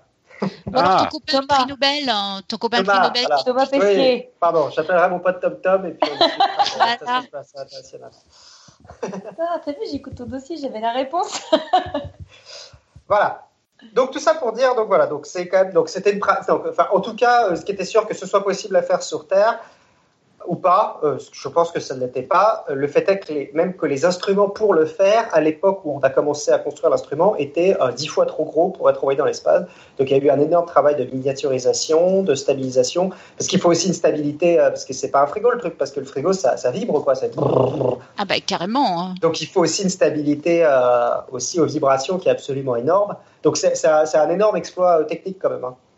Et ils ont mis ah ouais. ils ont mis 50 jours après le lancement pour refroidir à 0,1 Kelvin. 50 jours, dis donc. C'est ça. Donc le 3 juillet 2011, 50 jours après le lancement, ils ont réussi à atteindre la température de 0 Kelvin et ils ont commencé les mesures. Mais enfin, moi, honnêtement, ça me paraît fou cette histoire parce que quand on voit les, labos de physique où les gens travaillent dans le vide et à température super basse, mais c'est hyper compliqué, quoi. C'est hyper, les machines sont, sont, c'est super dur, quoi. Et arriver à faire ça dans l'espace, franchement, c'est, euh, c'est quand même un exploit, quoi. C'est, c'est incroyable, je trouve. Donc voilà, il y avait trois étages de refroidisseurs, il disait. Donc le premier qui était construit par le JPL. Euh, aux États-Unis, le deuxième qui était construit au... à Édimbourg, je crois, et le troisième qui était construit donc en France par euh, Air Liquide. Voilà. Donc ils avaient quand même des raisons d'être fiers, même si. Ah, carrément, ouais. Mm. Voilà. Euh, donc voilà. Donc on va maintenant en déduire de qu'est-ce qu'on a pu en déduire. Donc euh, voilà. Donc on observe cette carte là. Euh, et donc, euh, donc les anisotropies qu'on observe vont de plus ou moins 100 euh, microkelvin avec un bruit, du coup, bah, ils ont réussi à obtenir un bruit inférieur au microkelvin, donc ils ont réussi à mesurer les anisotropies à 1 microkelvin. Prêt? Donc pour vous donner un peu l'échelle de ce que la carte que vous observez, là qui est toujours sur la chatroom, euh, ça va de plus ou moins 100 microkelvin avec des petites variations de 1 microkelvin. Voilà. Et donc quand on voit la carte, en fait, on n'observe pas vraiment de structure à l'œil nu, et c'est justement, euh, c'est un peu comme, euh, c'est pour ça qu'on va introduire des trucs comme la transformée de Fourier. Donc juste pour vous rappeler un peu ce que c'est, c'est un peu comme si vous observez un océan vu du ciel. Et euh, donc bah, il y a des petites, toutes petites vaguelettes, et puis il y a des grosses vagues, etc. Puis il y a peut-être même des vagues qui font la taille de l'océan entier. Et c'est un peu dur d'observer parce que quand vous observez toutes les vagues en même temps, vous avez l'impression de voir du bruit. Et en fait, ce que vous aimeriez bien, c'est avoir un instrument qui vous permet de vous dire, bah, en gros, pour chaque type de vague, pour chaque, donc vous dites, euh, pour euh, tous les vagues qui ont une distance de crête à crête de temps, vous aimeriez bien connaître la hauteur typique de ces vagues-là. Ouais. Et donc, bah, ça, ça vous, donne une, ça vous permet en fait de sortir de l'information d'un truc qui est un peu bruité comme ce truc-là. Donc là, ce que vous voulez voir, c'est combien il y a de grosses vagues, combien il y a de plus petites vagues. Euh, pour chaque taille de vague, pour chaque type de vague, vous aimeriez bien connaître sa, hauteur euh, typique. Voilà. Donc ça, il y a un, truc qui est super adapté pour faire ça sur les plans 2D, c'est ce qu'on appelle la transformée de Fourier. Et Nico nous en avait parlé dans 2013, dans son épisode 116 euh, de Podcast Science. Et là, comme on est sur une sphère, on va utiliser un truc qui est un peu spécial, qui s'appelle euh, là, les transformés en, en harmonique sphérique. Alors, je euh, t'arrête, il y a, y a euh, Yves qui nous demande dans la chatroom euh, si le, le bleu c'est le froid et le jaune le chaud. Hein. Je pense qu'ils ont été assez malins pour faire ça, mais je ne peux pas te le confirmer, désolé. ça, ça, semble logique, hein, ouais. Ça me semblerait logique, mais après, tu sais, c'est des pervers, ces, ces cosmologistes. Hein, mais... Ouais. J'en sais rien, je pense, je sais pas. Ça m'étonnerait quand même qu'ils aient, aient, fait le contraire. Ouais, ça serait, ça serait surprenant, ouais. Voilà. Euh, donc tu me confirmes, euh, je ne sais pas si tu connais les harmoniques sphériques, j'ai un peu oublié euh, ça, je sais pas si... non, je connais pas, mais j'imagine qu'en gros l'idée c'est de le faire sur une sphère, quoi. C'est ça, c'est au lieu de mesurer bah, les fréquences en des cosinus, bah, tu mesures des sortes... Mais ça doit poser ça comment de problème, je, je connaissais pas, c'est assez amusant que j'en ai jamais entendu parler. En fait. Ah, c'est marrant parce que c'est assez connu en physique, moi par contre je Bah ouais, c'est assez étonnant. déjà utilisé. C'est assez, assez étonnant parce qu'en fait, en image, on est sur un tort, donc c'est des trucs qui peut-être pourraient être intéressants, mais bon. Voilà, c'était l'anecdote qui sert à rien. Les harmoniques toriques bah, En fait, la transformée de Fourier discrète, c'est un peu ça, quoi. C'est de dire on est sur un tort, du coup. Euh, enfin bref. Voilà, mais donc, dans l'esprit, c'est exactement la même chose qu'une transformée de Fourier, je pense. C'est-à-dire que du coup, tu as des coefficients qui te donnent le niveau d'amplitude d'un type de vague donnée. Et donc, bah, donc, je vous ai donné, donc ça c'est l'image, euh, euh, l'image 11. Donc ça, ça va vous donner les, la décomposition en harmonique sphérique. Et donc, euh, on voit que bah, y a des modes, il y a des certains types de vagues qui sont très fréquents, donc euh, ça fait des, des, pics. Et puis, bah, il y a d'autres types de vagues qui sont extrêmement petites. Alors, Ouais, c'est vrai qu'on n'a pas. C'est dommage, on n'a pas l'image dans la chat. Ouais. Ça devrait arriver ce coup-ci. Genre pas. J'arrive pas ce soir. En, en attendant, il y a, y a, le geek qui nous, qui nous dit aussi c'est l'anniversaire du bébé, enfin du bébé, du Spoutnik aujourd'hui. Hein. qui n'a rien à voir, mais ça nous donne un peu de temps pendant que tu mets ton image. Ah, c'est les 50 ans du Spoutnik. Non, 60. 60 ans. Oui, 1957. ouais. Euh, je sais pas pourquoi ce soir j'arrive pas à balancer les images. Je me demande si c'est parce que Dropbox a euh, supprimé son mode public récemment. Bref. Euh, donc, euh, Pascal, je sais pas si tu as plus de, de chance que moi, donc balancer pour l'image 11. Voilà. Et donc, oh, ça montre très très bien en fait. euh, ça- voilà. Euh, donc, euh, il y a certaines fréquences qui sont là. Donc, on observe plusieurs pics. Donc, ça veut dire des, certaines fréquences. Donc, pardon, certains types d'ondes. J'ai- J'aime pas parler de fréquences parce que j'ai pas envie que vous confondiez avec les fréquences spectrales. Là, c'est des fréquences spatiales. C'est-à-dire, il faut imaginer des ondes sur ces gros machins là. Des, pas des ondes. des- il faut imaginer des vagues sur ces grands, euh, sur des structures qui font plus ou moins la taille de l'univers. Et bah, donc là, vous voyez, bah, par exemple, sur l'image qui n'est toujours pas dans la chatroom. Bah, justement, on voit pas, c'est bien le problème. Mais donc, bah, là, le mode principal, c'est celles qui font environ 1 degré sur le ciel. Ah, ah. Où est-ce que je pourrais vous balancer? Attends, sinon je vais le trouver. Tu veux dire nous la mettre? Ouais, toujours. Lâche rien, Irène. Je suis très asphalte sur le français. Euh... Ah, elle est où Ah, Il y a une image là. il y a Là, quelque voilà, chose qui se passe. Et Voilà. bravo. Donc vous voyez que par exemple, bah, les modes principaux, c'est des modes qui sont environ la taille d'un degré sur le ciel. Et puis il y a un autre mode à euh, environ euh, 0,5, un autre mode à environ euh, 0,2. Puis il y en a deux, trois, euh, voilà, deux petites bosses là qui sont donc des modes privilégiés.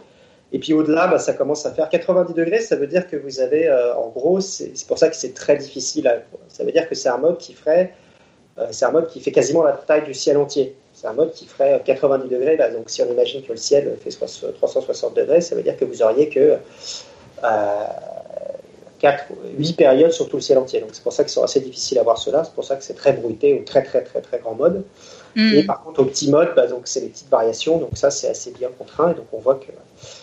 Et euh, bah, donc, ce qu'ils se sont aperçus à ce moment-là, c'est donc du coup, bah, ça, en fait, cette décomposition, ça a permis de sortir l'information de ce truc qui est un peu bruité. Et donc, ça permet de comprendre comment se comportait le plasma, donc, qui est avant la grande recombinaison. Il y a exactement avant euh, euh, ce, moment de il y a 380 000 ans, non, pardon, 380 000 ans après le Big Bang. C'est vrai qu'effectivement, j'ai pas dit combien de temps c'était tout ça. C'était il y a environ 13,7 milliards d'années. Donc, ça, c'est vraiment le début de l'univers. hein. Euh, donc, 304 donc 380 000 ans après le Big Bang. Euh, et donc, à ce moment-là, en fait, il y avait des ondes acoustiques qui se propageaient dans le plasma, euh, des grandes ondes. De, mais finalement, c'est pas très différent de, par exemple, essayer ce que font finalement les, gens qui étudient, les géologues, qui étudient les tremblements de terre, par exemple, et qui peuvent, en, en connaissant exactement la position du tremblement de terre, peuvent en déduire. Ils ont comme ça, c'est comme ça qu'ils ont déduit la composition du manteau ou ce genre de choses, les géologues, la composition de ce qu'il y avait sous le sol. C'est en étudiant les ondes, euh, comment elles se propageaient, etc. Donc là, c'est un peu le travail, et c'est pas de la physique très très différente, c'est des ondes acoustiques aussi. C'est juste que on a, on peut pas faire d'expérience, on a juste un seul mode, on a juste ce qui s'est passé à 380 000 ans et c'est tout. On n'a on pas accès à ce qui, se s'est passé avant. Enfin, il y a peut-être des ondes gravitationnelles, bon, je ne vais pas en parler ce soir, mais normalement, il n'y a, aucun accès à ce qui s'est passé avant euh, l'émission du, du flux cosmologique. Euh, et donc, du coup, on a accès que à, ce- à cette trace, un peu comme un, géologue aurait accès à, que, euh, à la sortie d'un tremblement de terre et donc déduire la composition du noyau. Maintenant qu'on a accès à cette information, donc on a décomposé euh, selon les harmoniques sphériques, donc comme sur le graphe que je viens de vous montrer. Et donc vous prenez votre modèle préféré de ce qui s'est passé donc depuis le Big Bang jusqu'à a 380 000 ans. Vous en déduisez qu'est-ce que ça donne en la sortie en termes de- d'ondes et vous essayez de l'appliquer à ce truc-là. Donc si vous n'y arrivez pas, bah, ça veut dire que votre modèle est faux. Donc ça permet d'éliminer toute une des familles entières de modèles de, de, de- d'observation. Et en fait, bah, un modèle euh, qu'on utilisait déjà avant ça, qui s'appelle le modèle lambda CDM pour euh, lambda euh, cold dark matter, donc matière noire froide, et qui est un modèle en fait qui est euh, le, le modèle le plus simple à ce jour, qui rend compte des propriétés du, du cosmos, qui fait intervenir seulement six paramètres. Et donc avec ce modèle, donc c'est la courbe en verte sur ce que je vous envoyé là, c'est un modèle qui seulement avec six paramètres arrive à trouver un truc qui euh, euh, fit parfaitement les données qu'on a observées, donc c'est assez incroyable. Et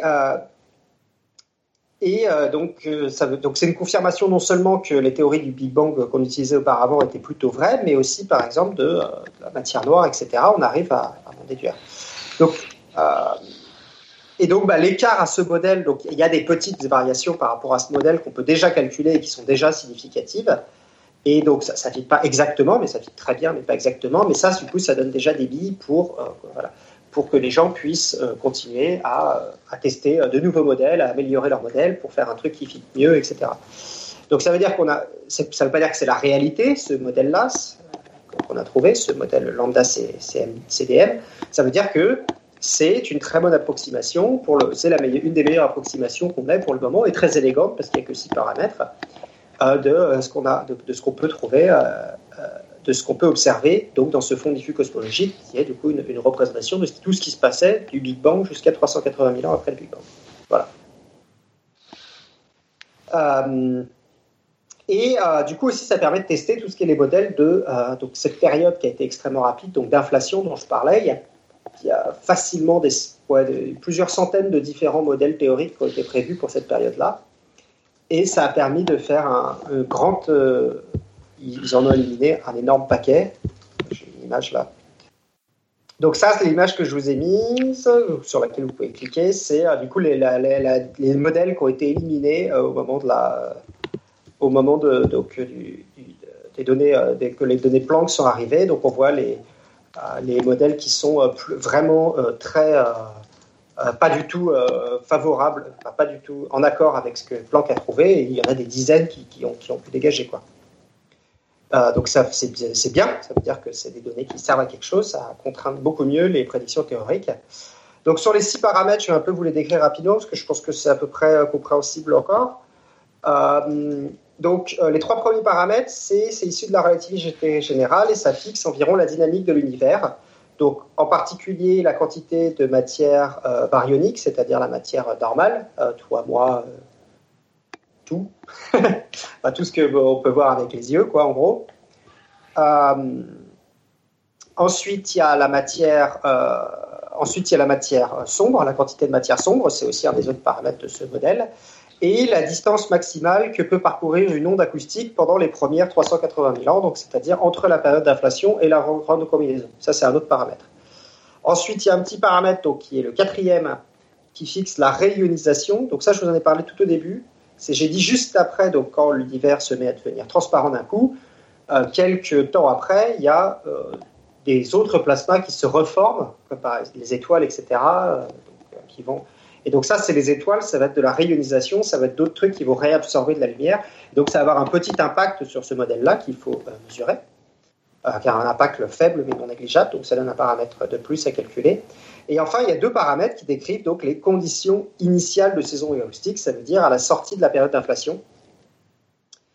Euh, bah, du coup, euh, quels étaient l'état initial de ces ondes-là? Et donc, euh, bah, c'est ces deux paramètres en fait qui ont été vraiment améliorés grâce à la mission Planck et qui a extrêmement confirmé et bien contraint la, phase d'inflation de l'univers. Et c'est vraiment les mesures qu'on a fait sur ces deux paramètres-là. Je crois que oui, c'est ça. Après Kobe, c'était 1 plus ou moins euh, 0,6. Après, euh, après Planck, on était à 0,93 plus ou moins 0,006. Quoi. Donc on a vraiment on a eu une amélioration d'un facteur 100, je crois, de, de la précision sur ces paramètres-là, ce qui a permis d'éliminer un énorme paquet de modèles théoriques. Et du coup, on connaît beaucoup mieux cette phase-là de l'histoire de l'univers. D'accord. Voilà. Et après de a- ces paramètres-là, je- oui. Euh, Joanne, je t'interromps parce que euh, il y a Peyton Rack qui nous pose, qui te pose une question aussi. Il demande si le modèle Janus peut expliquer ces résultats aussi, ou il n'y a que le lambda CDM. Non, il n'y a pas qu'un seul modèle qui peut expliquer ce modèle-là. Euh, je ne connais pas spécifiquement le modèle Janus. Ça sera sans doute marqué s'il va sur la page Wikipédia du modèle Janus, si- s'il a été ou pas, s'il est toujours valide ou pas. Il y, a, il y a facilement des dizaines de modèles différents. Euh, je sais que le modèle lambda CDM, l'avantage, c'est que c'est un des modèles euh, qui euh, fit le mieux la théorie, le- un des modèles les plus simples qui fit aussi bien la théorie. Après, il y a des modèles qui fitent peut-être un peu mieux la théorie ou un peu moins bien, qui sont un peu plus compliqués, etc. Je, connais je, crois que le modèle Janus, c'est un truc de Jean-Pierre Petit qui... Je suis pas convaincu que ce soit vraiment dans la communauté scientifique euh, complètement, mais euh, voilà, à suivre. Je crois que euh. on est à la limite de l'alterscience de ce que j'ai bien compris du modèle Janus en question. Ok, bon, je, on, va pas, va pas se lancer sur Jean-Pierre Petit, c'est. Bah voilà, enfin c'est le modèle Janus. A priori, c'est le modèle Jean-Pierre Petit. C'est juste pour te prévenir de pas trop. D'accord. Donc Janus, il faut. Bon, ça ne veut pas dire que ce qu'il dit est faux. Hein. c'est quelqu'un qui a été au CNRS, etc. Donc qui a, été à un moment de la fête de la science, mais qui il faut prendre avec des pincettes ce qu'il dit parce a et donc euh, voilà, donc j'ai juste finir par une citation qui n'est pas la citation de mon dossier, mais donc une citation qui, donc juste pour dire à quel point les physiciens étaient étonnés de, ça. C'est que donc ce modèle aussi simple, donc avec six paramètres, c'est un modèle qui est en grande partie basé sur la relativité générale. Et en fait, c'est pas du tout évident en fait, parce que comme le disait donc le physicien euh, Pebble en 2000, euh, la, logique élégante de la relativité générale et la précision euh, de ces tests expérimentaux on en fait un cadre de travail tout trouvé pour décrire, la cosmologie.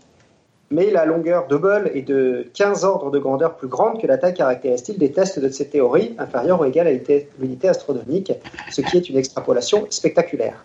Attends, attends, tu nous le redis doucement D'accord, donc je peux redire et puis après je traduirai ce que ça veut dire. Oui. La longueur de Hubble est de 15 ordres de grandeur plus grande que la taille caractéristique des tests de cette théorie, inférieure ou égale à l'unité astronomique, ce qui est une extrapolation spectaculaire.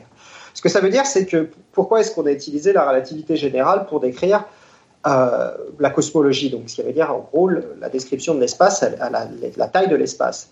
Ben, ça veut dire parce que déjà parce que c'est la seule théorie qu'on a qui décrit la gravitation, et parce que c'est une théorie qui est très élégante, donc on s'est dit en confiance qu'on s'est dit qu'on pouvait l'appliquer à des très grandes échelles.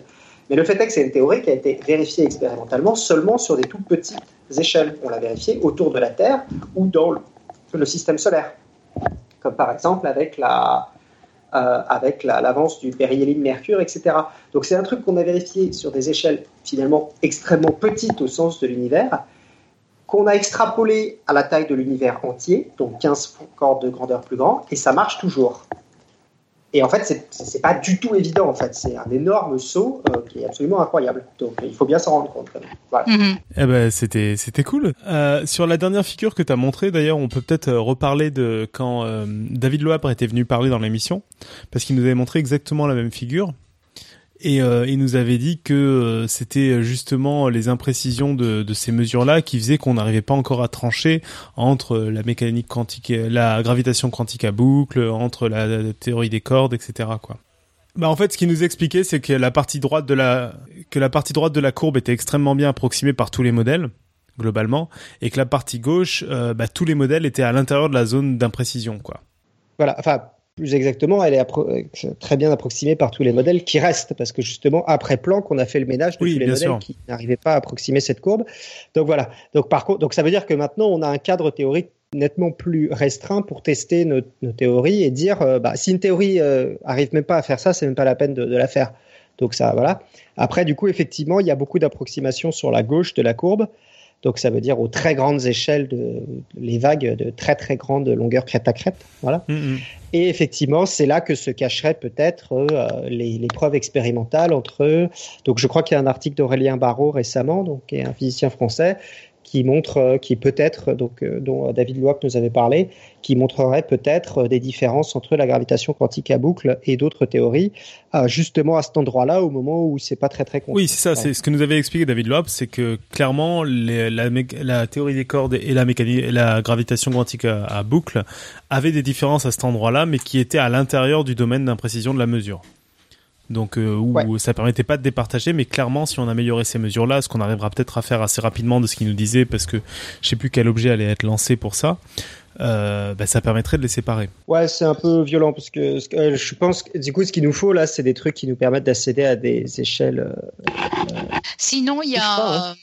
Il y a Yves aussi qui nous demande les barres d'erreur à gauche sur le toujours sur cette figure là qui est dans la chatroom. Les barres Ouais. d'erreur à gauche, c'est dû à l'angle de visée? Euh, je sais pas exactement à quoi c'est dû. Donc, ça, comme je l'ai dit, c'était ça, c'est une erreur de mesure. Donc, sur des très grandes variations. Euh, une des raisons auxquelles je vois que ça peut être dû, c'est que bah, l'image qu'on a, c'est on a quand même éliminé un gros parti de l'image de la galaxie. Donc, euh, la galaxie est justement, elle couvre à peu près tout le ciel pour nous. Et donc, justement, elle introduit du bruit à ces, à ces très grandes, euh, aussi, enfin, aussi à ces très grandes échelles-là. Voilà. D'accord. Euh, donc je, je pense que c'est aussi principalement dû au. Donc ça, ça serait plus gênant parce que ça voudrait dire qu'on aurait du mal à s'en débarrasser de ces erreurs de, de, de, de ces imprécisions-là parce qu'elles sont dues juste à- au fait qu'on est placé dans une galaxie, quoi. Mm, mm. Oui, Voilà. oui. On peut peut-être passer aux questions euh, d'auditeurs. Je crois qu'on en avait quelques-unes qui n'ont pas encore été traitées. Oui. Euh, alors, euh, On a Gépif. Robin, il n'est plus là, donc Ouais. ouais. ouais. Vas-y, vas-y. J'ai Pif euh, qui tu- pose la question que tout le monde se pose sur le bruit diffus cosmologique. Est-ce que c'est vrai que le bruit de vu sur les vieilles télés, donc euh, pour les plus jeunes, c'était des nuages de points blancs euh, sur un fond noir, c'était dû au fond diffus cosmologique ou pas? Euh, oui, c'est vrai, une partie. euh, alors attends, je te retrouve le pourcentage. Je crois qu'il y a une. On sait qu'il y a une partie. euh, donc de la neige télé quand on était petit, vous savez, ce truc blanc qui faisait tch quand on passait là. Mm. Euh, il les représente. C'est, c'est, c'est, il est là pour 1% de la de la neige qu'il y a sur nos écrans de télévision, D'accord, selon le site du CNRS. Donc c'est vrai. c'est beau. Waouh, ouais. Euh, une autre question de, de Yves. Est-ce que l'expansion est une théorie solide? Est-ce qu'elle a des théories con- concurrentes? Ça, il posait cette question en fait très tôt dans ta présentation. Il posait cette question quand tu disais qu'il y a eu une énorme expansion de l'univers en, je sais plus, 10 moins 30 secondes ou un Ouais, truc comme donc, ça. Donc c'est pas l'expansion, c'est l'inflation Ouais. spécifiquement cette théorie-là. Euh, alors il y, a, il y a deux choses à faire attention. Donc l'inflation, précisément, ça désigne spécifiquement une partie de- du moment où ça a grandi extrêmement vite en un temps extrêmement petit. Après, donc ça c'est une théorie qui est assez récente, qui date des années 80, qui a été plutôt pas mal confirmée justement avec des missions comme Planck et Kobe, etc. Mais qui reste une théorie euh, récente et qui, je crois, a encore des théories euh, qui lui sont opposées. C'est plutôt pas mal sûr maintenant, parce que ça fait quand même 30 ans, et, on a des trucs euh, et on a des données Planck qui sont vraiment super. Mais voilà. Après, il y a l'expansion de l'univers qui là est le, bah, ce qui se passe encore en ce moment, qui fait que l'univers est en expansion. Ça veut dire que l'univers s'agrandit. Ça, c'est un truc qui est euh, connu depuis les années 40, et je pense qu'il y a personne qui, qui s'oppose sérieusement au fait que l'univers est en expansion. Ok. Donc il ne faut pas confondre expansion de l'univers et inflation de l'univers qui désigne une phase spécifique du, très, dé- très tôt dans l'univers. Ok, euh, je crois qu'on n'avait pas d'autres questions, à moins que tu en aies rapatrié d'autres, euh, Irène. Non, en fait, les autres, je les ai posées au fur et à mesure. hein. Il me semblait qu'elles étaient plus, elles étaient plus, euh, comment dire, euh, adéquates pendant, pendant le texte, en fait. hein. Mm. Bah du coup, on va passer au pitch alors. Eh ben oui, en fait, euh, à moins qu'il y ait d'autres euh, questions euh, dans la dans la chat room, mais euh, en tout cas, c'était super intéressant. hein. Ouais. Alors, la semaine prochaine, on ne devait pas avoir d'émission jusqu'à il y a pas longtemps, et finalement, je nous ai trouvé un invité que je suis ravi de recevoir. Tous mes camarades me font une confiance aveugle en ne comprenant pas pour la plupart de quoi il va venir nous parler, mais je vous assure, ça va être top. C'est vrai, c'est vrai. Donc, on, re- Je l'avoue. on reçoit quelqu'un qui s'appelle Fibre Tigre, qui était déjà venu dans l'émission quand on avait parlé du podcast Trajectoire, euh, podcast de mathématiques. Alors, je vous rassure, ça va pas être si matheux que ça, à mon avis. Euh, c'est Fibre Tigre, c'est un, c'est un auteur de, de jeux vidéo, donc euh, qui, qui crée des jeux vidéo. Je crois que son jeu vidéo le plus connu, il s'appelle Out There. Et en fait, il avait très envie de venir nous reparler depuis Trajectoire de narration procédurale. Alors, qu'est-ce que c'est la narration procédurale? C'est une idée un peu folle qui consiste à essayer de générer des histoires euh, entre guillemets aléatoirement au fur et à mesure qu'on avance dans un jeu vidéo. Un peu comme dans un Minecraft, vous allez vous balader dans un décor qui va se générer au fur et à mesure et qui va tâcher d'être réaliste. Ben, la, narration procédurale, en tout cas de ce que j'en comprends et on va en discuter avec lui, c'est l'idée d'essayer au fur et à mesure que vous jouez à un jeu vidéo de raconter une histoire en fonction de ce que vous faites. Donc c'est bien sûr un projet totalement délirant qui a l'air de totalement le passionner. Euh, moi, ça m'intéresse tout particulièrement parce que c'est très très proche de ce qu'on peut faire en improvisation théâtrale où on crée une histoire au fur et à mesure bah, qu'on joue. Et là où ça va devenir très intéressant de discuter avec lui, c'est qu'il va nous parler de techniques. Alors c'est un, un auteur de jeux vidéo qui a fait pas mal de choses, donc euh, il a déjà pas mal de bouteilles là-dedans. Et j'ai l'impression qu'il y a très peu de choses communes avec le monde de l'impro, donc ça va, à mon avis, être une émission assez intéressante sur comment on crée des histoires et comment on essaie de générer automatiquement des histoires. Alors que c'est un peu un sujet où on a l'impression que c'est très humain de générer des histoires et qu'on pourrait pas laisser ça à un ordinateur.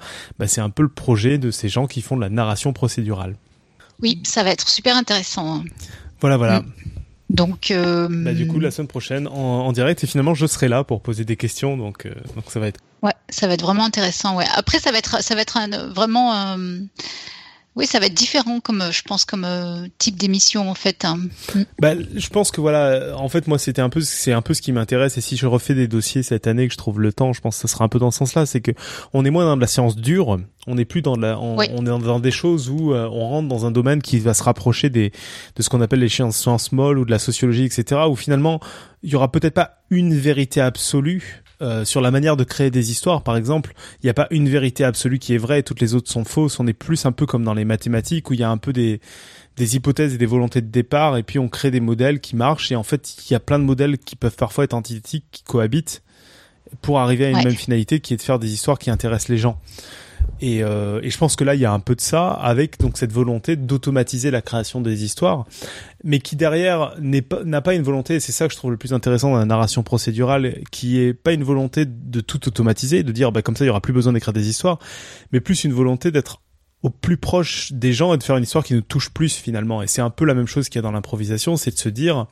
si on crée l'histoire en fonction de tout ce qui est présent maintenant, on va beaucoup plus toucher les gens que si on a une histoire Mhm. qui est préécrite, qui a déjà été écrite pour des milliers de personnes, etc. Et si vous pensez un peu à quand vous lisez un, quand vous avez euh, le plus beau livre que vous avez lu de votre vie, très souvent c'est le plus beau livre que vous avez lu de votre vie parce que c'était aussi le meilleur moment pour vous pour lire ce bouquin-là. Et, euh, et je, ouais. pense C'est comme voir un film, ouais. Voilà. Un film au ciné, euh, ça dépend vachement de l'état d'esprit dans lequel on est. Tout ouais. à fait. Et je pense que dans la narration procédurale, enfin Fibrotique nous en dira plus là-dessus, il y a un peu cette volonté un peu folle derrière de se dire il faut absolument que j'essaie de tenir compte du moment pour construire mon histoire et qu'elle qu'elle touche beaucoup plus la personne.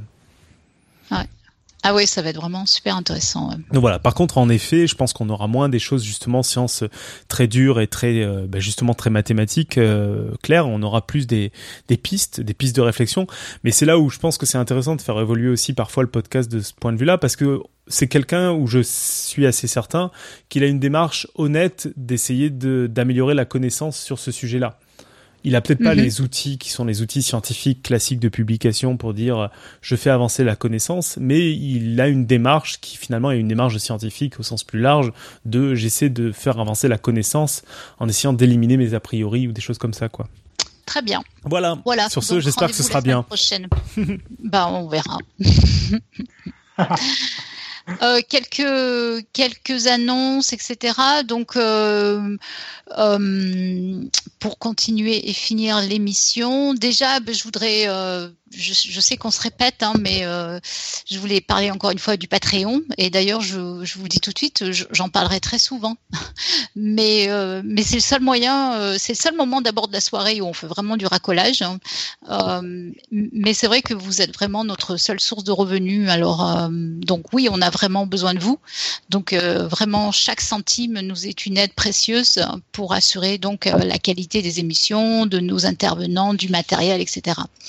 D'ailleurs, par exemple, on, en reparlera dans quelques minutes, mais euh, l'émission qui va venir le 14 octobre, par exemple, c'est vrai que c'est un bon exemple où euh, d'émissions qui seraient difficiles à faire sans vous en fait. Donc vraiment merci, merci beaucoup euh, de nous aider. Comme d'hab, on met le lien pour Patreon dans, les notes d'émission et puis vous les trouverez sur notre site internet. Donc merci, merci, merci.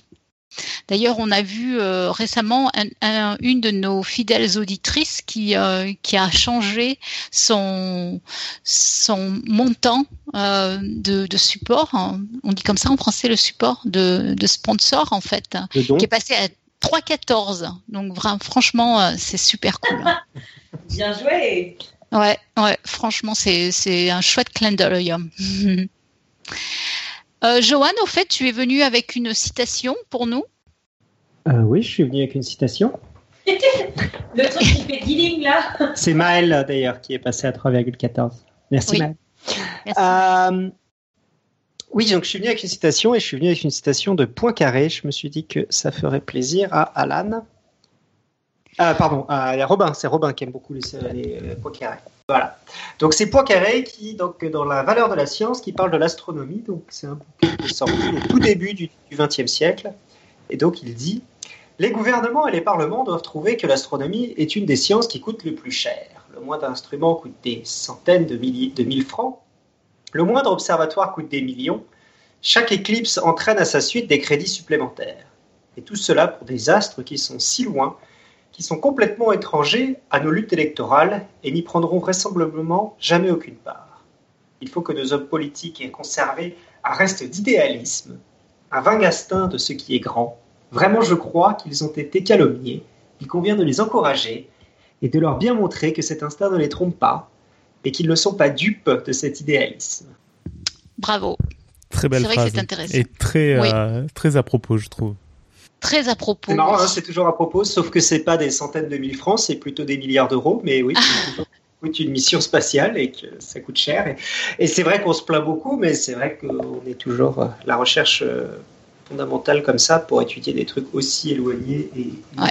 c'est inutile que le que euh, les premiers instants de l'univers, euh, ça c'est quand même une sorte d'idéalisme qui, qui convient de remercier. Non, c'est vrai. Et c'est bien dit en plus. D'ailleurs, euh, cette, euh, tu, tu parlais de la de citation de Poincaré.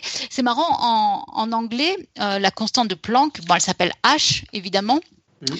mais il existe la constante aussi H sur 2, pi, hein, qui s'appelle le, le H barré en français. H bar, ouais. Et euh, donc, euh, en anglais, ils aiment bien faire donner des noms de barres hein, à, à la, qui s'appelle le hash bar.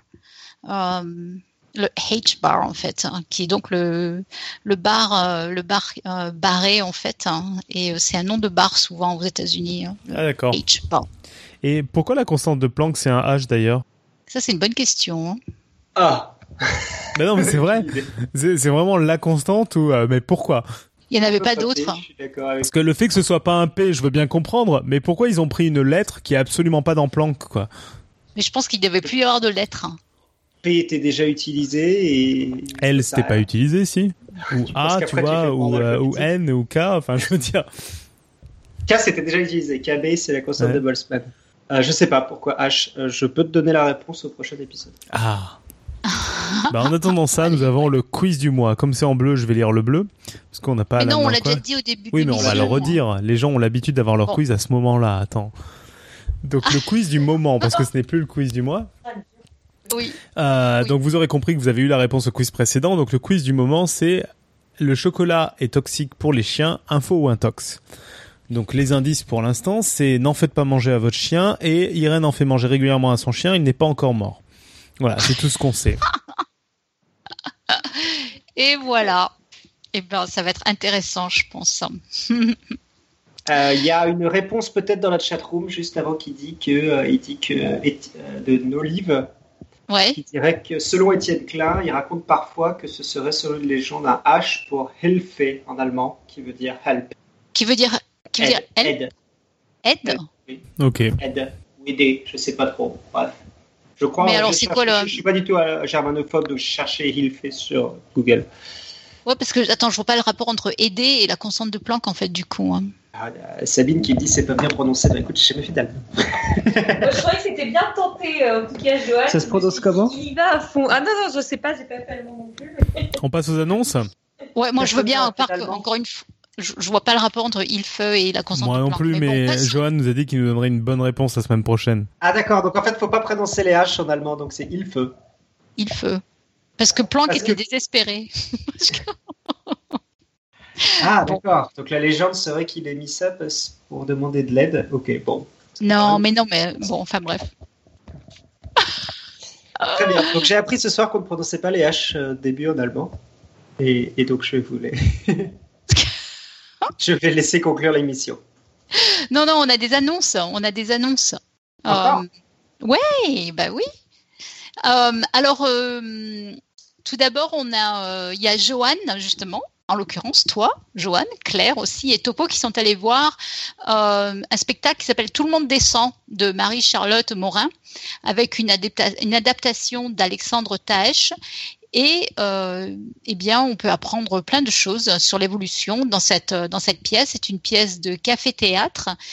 Et là où ça nous intéresse, c'est que c'est une comédie de vulgarisation scientifique et euh, on passe un bon moment. Voilà, si vous voulez plus d'infos, eh bien, il y a le site internet qui s'appelle Tout le monde descend tout le monde descend en un seul mot. Et puis on en parle aussi parce que Marie-Charlotte c'est une copine, on l'a on l'a reçue euh, à plusieurs fois. Donc d'abord, elle avait gagné euh, il y a un petit moment maintenant euh, ma thèse en 180 secondes où elle avait parlé assez merveilleusement de je crois de cellules anales ou un truc comme ça qui qui faisait leur révolution et euh, on l'a re-reçu dans cellules de l'anus voilà. du verre qui pouvaient être réutilisées pour les faire buter. On l'a re-reçu dans le podcast et donc là, elle nous avait parlé d'ailleurs quand on l'avait reçu dans le podcast de cette pièce de théâtre donc qui tourne euh, toujours.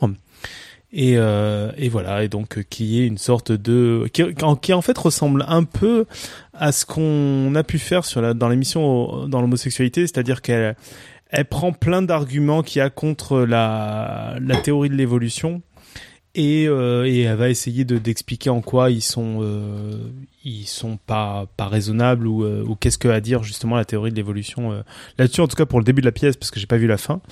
Et donc ça ressemble beaucoup au niveau format à ce qu'on peut faire dans du stand-up. Globalement elle est en train de parler et puis parfois elle a un autre comédien qui vient faire deux trois animations mais c'est surtout elle qui parle en tant qu'elle-même Marie-Charlotte Morin. Et donc ça ressemble pas mal à ce que vous avez pu voir dans ma en 180 secondes ou, ou quand elle parle dans, dans le podcast quoi. Et pour la fin, je vais laisser parler les autres parce que moi je l'ai, j'ai pas vu, j'ai dû partir avant pour des raisons personnelles. Ça mérite le coup d'aller le voir juste pour le générique de Il était une fois l'homme. Ça c'est après que je sois parti. Mimé en direct. Ah bon C'était, ah, le clou de la pièce. euh, Claire, tu nous fais la, la prochaine annonce? Euh, Oui. Euh, ah oui, c'est moi le rose pâle en fait, c'est ça? Mais oui. Tu as un joli ah, rose pâle. Merci Irène. Euh, alors le samedi 7 octobre, donc ce samedi, hein, si je dis pas d'erreur, euh, à l'occasion de la fête de la science d'ailleurs, hein, euh, et du festival Paris Science, le génialissime, merveilleux que j'aime Topo vous invite à une table ronde, le vrai visage des vidéastes. Le pitch est le suivant, les chaînes scientifiques se multiplient sur Internet et sont prisées par plusieurs générations. Comment les vidéastes scientifiques abordent la science Paris Science casse le quatrième mur et propose au public de venir échanger, j'ai plus de souffle, avec quelques-uns des vidéastes les plus en vogue en matière scientifique. La table ronde s'attachera à décortiquer la représentation du vidéaste dans ses vidéos et les invités sont alors Elixis de macroscopie, Théo de balade mentale, Nathan de la statistique expliquée à mon chat et en vision conférence, il y aura Viviane Syllabus. Viviane de syllabus. Viviane de syllabus, ouais. Et le tout sera à live sketché par Mel et Castor Moser. Et des scènes, des, des chaînes YouTube qu'on recommande très très fortement. Hein. J'adore ces chaînes-là. D'accord, très Oui, moi aussi. Et pourquoi, pourquoi euh, on dit que Paris Science casse Alors, enfin, oulala, je sens que je vais me faire casser. Pourquoi ça casse le quatrième mur Je ne sais pas. ah bon, merci Claire. C'est pour dire que tu que tu interagis avec. Enfin, au cinéma, c'est quand le, spectateur, euh, un peu comme dans. Euh, comment ça s'appelle ce truc de super Tu passes derrière l'écran, quoi. Non, où le spectateur s'adresse directement au spectateur, donc casse. Comme dans ah. Deadpool, c'est ça, c'est qu'il casse l'illusion cinématographique. Quand, tu fais un aparté avec le public, quand tu fais au théâtre. Donc on appelle ça casser le quatrième mur. ah bon qui est dans ah, une pièce, et le quatrième mur, c'est celui qui est vers le public. moi non plus, écoute. Oh, quel ignare je suis. Bien.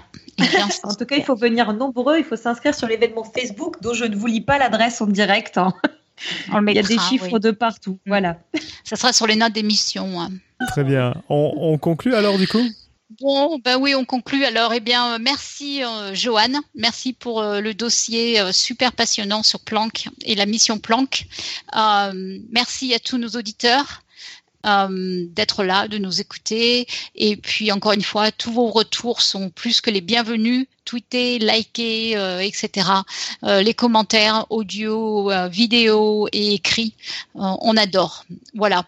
Merci beaucoup et, et que servir la science soit votre joie.